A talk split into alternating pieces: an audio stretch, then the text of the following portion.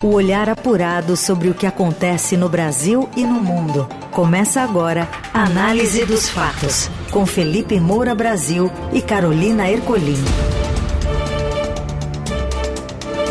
Olá, olá! Chegamos à sexta-feira. Boa tarde, bem-vindos a mais uma edição da Análise dos Fatos, quando a gente reúne e apresenta para você os assuntos que importam no meio do seu dia numa dinâmica aqui de notícia e análise feita aqui pelo Felipe Moura Brasil. Tudo bem, Felipe? Salve, salve, Carol, equipe da Eldorado FM, melhores ouvintes. Sextou bonito com análise dos fatos que fica disponível logo em seguida nas plataformas de podcast. Vamos com tudo. Vamos lá, agora que já amanheceu, né, em São Paulo, porque começou o dia tudo fechado, chuva que apareceu com uma frente fria e até Novidade. quase 8 horas da manhã estava escuro por aí também? Pois é, Carol. Eu não me impressiono mais com São Paulo. Eu sou um carioca que ainda implica com esse tempo paulista. Vamos aos destaques então deste 14 de abril. Presidente Lula fala em autonomia e diz que ninguém vai proibir que o Brasil aprimore suas relações com a China em viagem à Ásia. Incêndio em abrigo mata três crianças e deixa 13 feridos no Recife. E ainda as mudanças no WhatsApp para evitar roubos de conta e a dúvida, aliás, a dívida milionária do Santos. O que acontece no Brasil e no mundo. Análise dos fatos. O presidente Lula e o presidente da China, Xi Jinping, assinaram uma série de acordos comerciais e de parceria durante o encontro nesta sexta em Pequim. A cerimônia ocorreu no Grande Palácio do Povo. Foram 15 acordos assinados entre os dois governos, fora os acertados entre empresas brasileiras e chinesas. Os termos tratam principalmente de cooperação para desenvolvimento de tecnologias, intercâmbio de conteúdos de comunicação entre os dois países e ampliação das relações comerciais. Um deles traz um protocolo que deve ser seguido pelos frigoríficos brasileiros para a exportação de carne para a China. O Brasil é o maior fornecedor de carne bovina ao país. Outros acordos prevêem um plano de cooperação espacial entre os dois países até 2032 e o lançamento do sétimo satélite na parceria entre Brasil e China, o CBERS-6. Ainda antes da reunião de Lula com o presidente Xi, o petista afirmou que deseja aprofundar a relação entre os dois países em diversas áreas nos próximos anos e que ninguém poderá proibir essa aproximação. Ontem fizemos uma visita à Huawei numa demonstração de que nós queremos dizer ao mundo que não temos preconceito na nossa relação com os chineses, de que ninguém vai proibir que o Brasil. No discurso discurso aberto à imprensa que antecedeu a reunião fechada, Lula falou em intensificar as relações Brasil-China em áreas como ciência e tecnologia, intercâmbio de estudantes, relações culturais, energia limpa e produção de carros elétricos. A imprensa estatal chinesa afirma que Lula e Xi concordaram sobre a necessidade de diálogo e negociação para encerrar a invasão da Ucrânia pela Rússia. Temas ligados ao meio ambiente e às mudanças climáticas dominaram o discurso aberto de Lula na reunião bilateral. O presidente chegou a pedir o compromisso da China com a transição energética e a redução de emissão de poluentes. E o ministro da Fazenda, Fernando Haddad, disse que o Brasil não tem intenção de afastar-se dos Estados Unidos após a assinatura dos acordos econômicos, comerciais e de cooperação com a China. Haddad declarou ainda que não há nenhuma preferência do Brasil, objetivo é ampliar ao máximo os laços do país. A reação que eu espero é mais parceria com os Estados Unidos. Nós temos que vencer a etapa anterior de isolamento do país. O país não pode estar isolado de ninguém, o país é grande demais para ficar escolhendo parceiro. O Brasil tem tamanho para fazer parceria com esses grandes blocos e outros países em acordos bilaterais. Então não faz nenhum sentido você fazer a opção entre se aproximar de um para se afastar do outro. Tudo que a área econômica quer, com o patrocínio do próprio presidente e o braço diplomático do Ministério das Relações Exteriores é voltar à mesa. Né? O Lula fala toda vez, o presidente Lula, Brasil voltou, Brasil voltou. Qual é o sentido disso? Voltou para o mundo, não é para um lado ou para outro. E desde que chegou à China, Lula ainda não discutiu alguns tópicos da democracia e direitos humanos com Xi, alguns dos pontos de incongruência entre os líderes, preferindo focar-se nas parcerias econômicas e na aliança entre os países emergentes para mudar a governança mundial, dominada atualmente por Estados Unidos e Europa. A abordagem é quase diretamente inversa à de sua visita a Washington para encontro com o presidente Joe Biden.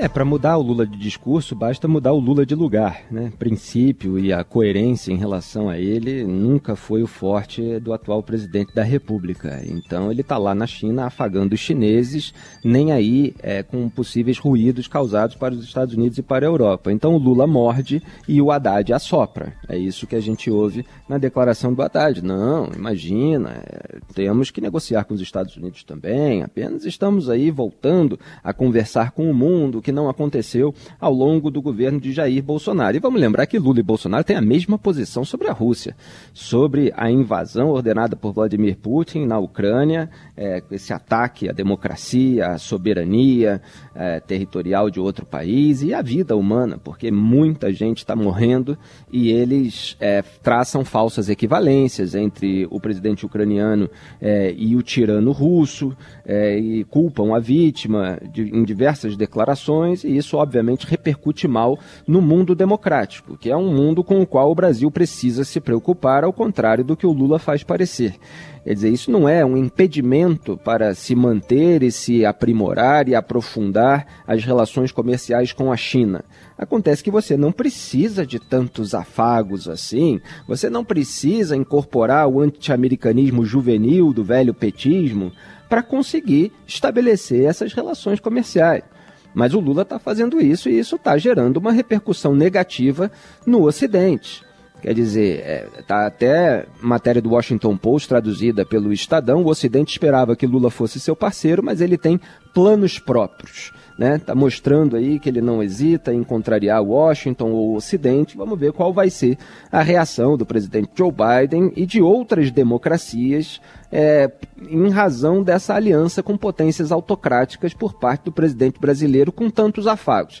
Na minha análise, o Lula quer fazer com o Banco dos BRICS o que já fez com o BNDES em governos passados do PT, inclusive dele mesmo, que é instrumentalizar politicamente em favor de regimes aliados. Agora ficou mais difícil com todo esse desgaste por causa da repercussão negativa dos campeões nacionais, é, dos empréstimos para ditaduras amigas, então agora ele está lá na China defendendo empréstimos aos países mais pobres da América Latina e do Caribe, que é a senha dele para se referir a Venezuela, Argentina, Cuba, Nicarágua, países cuja pobreza é de, em boa parte, responsabilidade pelos ditadores ou populistas, peronistas, amigos do próprio Lula. Ele defendeu também uma moeda própria, né? já está sendo criticado porque isso pode ajudar Vladimir Putin a lavar os seus rublos. Ele está ajudando a China a fortalecer a moeda chinesa em relação ao dólar.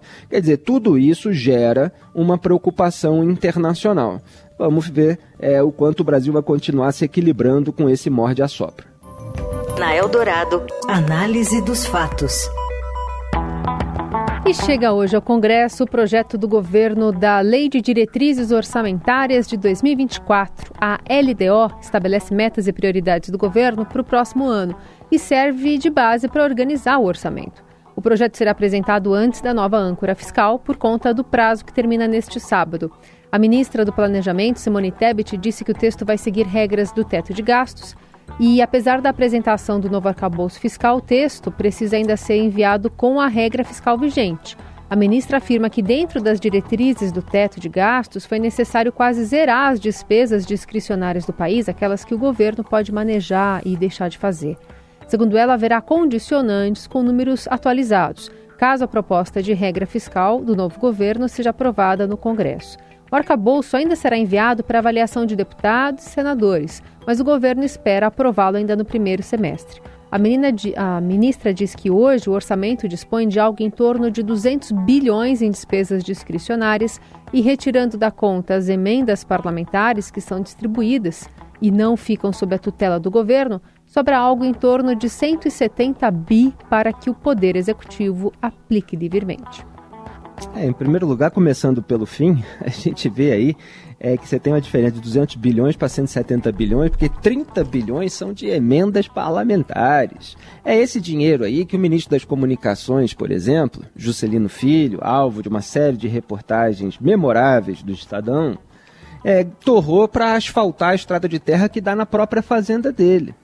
É, é para isso que os brasileiros pagam impostos, né? Para ministro asfaltar a estrada para a própria fazenda, para o presidente da República comprar uma cama de 42 mil reais para ele dormir com a primeira dama, um sofá de 65 mil reais com controle remoto, né? É para garantir é, os funcionários fantasmas das casas legislativas, como a gente também tem visto em uma série de reportagens, além das investigações do Ministério Público, que nunca vão adiante porque tem ingerência política para travar travar tudo e deixar toda uma geração impune.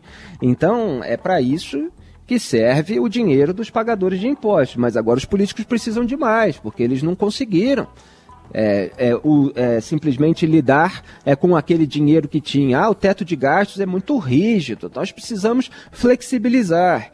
E aí agora a ministra do Planejamento, Simone Tebet, ela está pavimentando o caminho para a aprovação mais rápida do novo arcabouço fiscal, mostrando que, olha, com o teto de gastos, isso aí é assustador. Não sobra espaço fiscal para absolutamente nada. A gente teria que tirar das despesas discricionárias. O governo, quer dizer, não pode manejar, não consegue é, verba para investimentos, etc. Então, é, é, essa é a, a, política dela nesse momento para conseguir maior apoio parlamentar na hora de aprovar o arcabouço fiscal. É, lamentavelmente, é, é, a gente não tem uma política é, capaz de rever os seus próprios privilégios, capaz de cortar na própria carne e muito menos autoridades públicas dispostas a fechar as brechas que são utilizadas para o escoamento do dinheiro e isso acaba fazendo falta. É, dito isso, você tem aí o mercado é, entendendo que há um ambiente de possível melhora no ambiente macroeconômico, é, que pode resultar num, numa baixa da taxa de juros, que está em 13,75%, é, antes da, do previsto, já para agosto, né, por causa do resultado da inflação de março, que veio abaixo do esperado, em 0,71%. O dólar fechou ontem a 4,92 reais, e você tem esse arcabouço fiscal, que vai precisar passar pelo do Congresso. Isso ficou muito claro nos discursos do Roberto Campos Neto, mas se tudo for feito de uma maneira melhorzinha, pode ser é, que a, a taxa de juros acabe baixando. Vamos ver se isso realmente vai acontecer. Você ouve Análise dos Fatos, com Felipe Moura Brasil e Carolina Ercolim. A gente está de volta com a análise dos fatos para falar sobre uma apuração exclusiva do Estadão que aponta que o presidente da Agência de Promoção e Exportações do Brasil, Apex, operou uma mudança no estatuto do órgão para o presidente ficar no cargo. Ele decidiu eliminar a obrigatoriedade de inglês fluente para permanecer como responsável por divulgar os produtos brasileiros no exterior. O ex-senador Jorge Viana foi nomeado em janeiro pelo presidente Lula, quando o estatuto da Apex exigia o inglês como requisito mínimo para ocupar a vaga. A mudança no estatuto só foi feita em março, ou seja, ele ficou três meses de forma irregular no cargo, que lhe garante salário de 65 mil reais. Cabe à presidência da República averiguar se os indicados cumprem as exigências para o cargo. Não saber falar inglês, inglês, inglês já motivou demissão na Apex. Em janeiro de 2019, o governo Bolsonaro teve a sua primeira baixa justamente porque o presidente indicado para a agência, o Alexander Pinho, Alexandro Pinho Carreiro, não era fluente no idioma e ele ficou apenas oito dias no cargo após a imprensa revelar que se recusara a fazer um teste de nível do idioma. A assessoria de Jorge Viana admitiu ao Estadão que ele não domina o idioma e justificou que a nomeação para a presidência engrandece a agência por sua capacidade de diálogo e interlocução.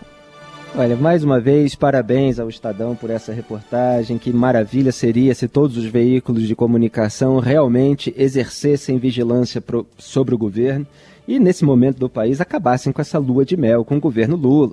Tá cheio de gente aí ligada ao Lula, é, gente do PT, que tá de olho em Boquinha. E para conseguir Boquinha, eles fazem absolutamente de tudo. Então, qual é a norma? É que se você não cumpre a regra, você muda a regra. Ora, isso foi dito abertamente pelo próprio Lula outro dia em relação à meta da inflação. Se você não cumpre a meta da inflação, muda-se a meta. É isso que o Jorge Viana aplicou para conseguir manter o seu salário de 65 mil reais. Quer dizer, você tem uma exigência para o carro, que é falar inglês. Já que a gente está lidando aqui é, de promover produto brasileiro no exterior. Como é que alguém vai promover produto brasileiro no exterior sem falar inglês? Aí o sujeito vai lá e tira esse requisito. Aí ele pode permanecer no cargo, ganhando é, mais do que o teto do funcionalismo público. Isso aí é um salário superior a ministro do Supremo Tribunal Federal. Quer dizer, eles querem fazer esse tipo de coisa agora afrouxando a lei das estatais. Que tipo de coisa eu estou falando? Colocar gente sem qualificação técnica. Você tem ali uma suposta iniciativa do presidente do Senado, Rodrigo Pacheco, para, mesmo afrouxando a lei das estatais, que vai permitir a indicação político-partidária para 587 cargos, é, você ainda manter algum critério de qualificação, de compliance interna, que é a maquiagem para o libera geral, porque depois o que a gente vai ver é isso, gente desqualificada assumindo função de órgão público que tem alguma importância, uns mais, outros menos, e gerando toda aquela ineficiência, quando não, escândalos de corrupção. Então tá aí o exemplo cl clássico é, do controle político de órgãos que deveriam ser exercidos por pessoas competentes em favor do interesse público, da sociedade, de atração de investimentos para o Brasil. É uma vergonha completa, absoluta. Na Eldorado, análise dos fatos. Um incêndio na sede de uma instituição que abriga crianças em situação de risco social em Recife deixou quatro mortos, sendo três crianças e um adulto. O fogo atingiu o lar Paulo de Tarso na madrugada desta sexta. O local recebe crianças e adolescentes encaminhadas pelos conselhos tutelares e juizado da infância e juventude. Além dos mortos, 13 pessoas ficaram feridas. Ainda não há informações sobre o que provocou o fogo, entretanto, o diretor da casa acredita que o motivo tenha sido um curto-circuito. De acordo com o SAMU, duas pessoas morreram no abrigo, um garoto da idade não informada e uma cuidadora, identificada como Margarete. A idade das outras crianças que morreram quando estavam sendo levadas para o hospital também não foi revelada. É uma tristeza tremenda, eu fico revoltado com esses casos. Já houve incêndio em hospital, incêndio lá no, no Ninho do Urubu, né? Aquela, aquele episódio mais vexaminoso da história do Flamengo, com os garotos do Ninho é, que morreram, mais vexaminoso até do que o desempenho atual é, do meu time. É, você teve o caso do Museu Nacional, na Quinta da Boa Vista, no Rio de Janeiro, perdemos patrimônio público e histórico, tudo por causa de fogo. Ora, a humanidade não aprendeu a controlar fogo ainda a essa altura. Quer dizer, é claro que precisa ter uma investigação para saber quais são as responsabilidades, etc. Agora, se perdem vidas, elas não voltam, né? Então, é, nesse caso, estou até acompanhando aqui as atualizações. O problema maior foi a inalação de fumaça. As crianças elas não tiveram é, grandes partes do corpo queimado. Né? Parece que aqui teve mais é, queimadura, foi em 30% do corpo, no, é, na, na face e nos pés. Mas a inalação de fumaça acaba provocando problemas graves. Ainda tem pessoas feridas. Vamos acompanhar aí na torcida para que todas se recuperem. Análise dos fatos. O Santos tem uma dívida de 600 milhões de reais, de acordo com o balanço de 2022, e quem traz para a gente esse escrutínio é o Robson Morelli. Olá, amigos! Quero falar do balanço do Santos, publicado na edição do Estadão desta sexta-feira. Uma dívida de 601 milhões de reais. É muito dinheiro para o Santos, é muito dinheiro para as receitas do Clube da Baixada. A administração do Rueda, Andrés Rueda, presidente do clube, visa, neste primeiro momento, pagar as pendências do clube, então tem que dar mérito para ele nesse sentido. Estima-se que ele já tenha pagado até 200 milhões de reais, no balanço aponta quase isso. Ele também ressalta nesse balanço de 2022 que o clube melhora um pouco o seu ativo, comprando e tendo um elenco um pouco mais forte e mais caro. Isso é uma valorização também do dinheiro do Santos. O Santos tinha um elenco mais barato duas, três temporadas passadas e agora tem um elenco que vale mais no mercado. É dinheiro, mas não é dinheiro que você pode usar para pagar as contas do clube. Então o Santos ainda tem muitos problemas para administrar na gestão do Rueda. Ele fala que a camisa do Santos, até numa brincadeira, vai ficar feia com tantos patrocinadores expostos e é uma marca registrada não só do Santos, mas de muitos clubes que precisam fatiar o seu uniforme para ganhar dinheiro, mas o Santos precisa desse dinheiro. A camisa do Santos, segundo ele, arrecada 78 milhões de reais, quase 80 milhões de reais. É um bom número de patrocínio para o clube da Baixada, que precisa de mais jogadores e ainda tem a janela do meio do ano para tentar fazer negócios, melhorando o seu elenco e também arrecadando um pouco mais de dinheiro vendendo alguns jogadores. É isso, gente. Falei, um abraço a todos, valeu. Análise dos fatos. E o WhatsApp anunciou uma mudança para evitar roubos de conta. Com a novidade, o aplicativo poderá pedir uma confirmação no aparelho antigo se houver uma tentativa de transferir as conversas para um novo celular.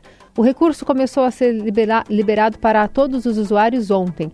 Outra medida criada pelo WhatsApp é a verificação dos dispositivos para combater arquivos mal intencionados no celular. A ideia é impedir que os malwares possam enviar mensagens sem permissão em nome dos usuários.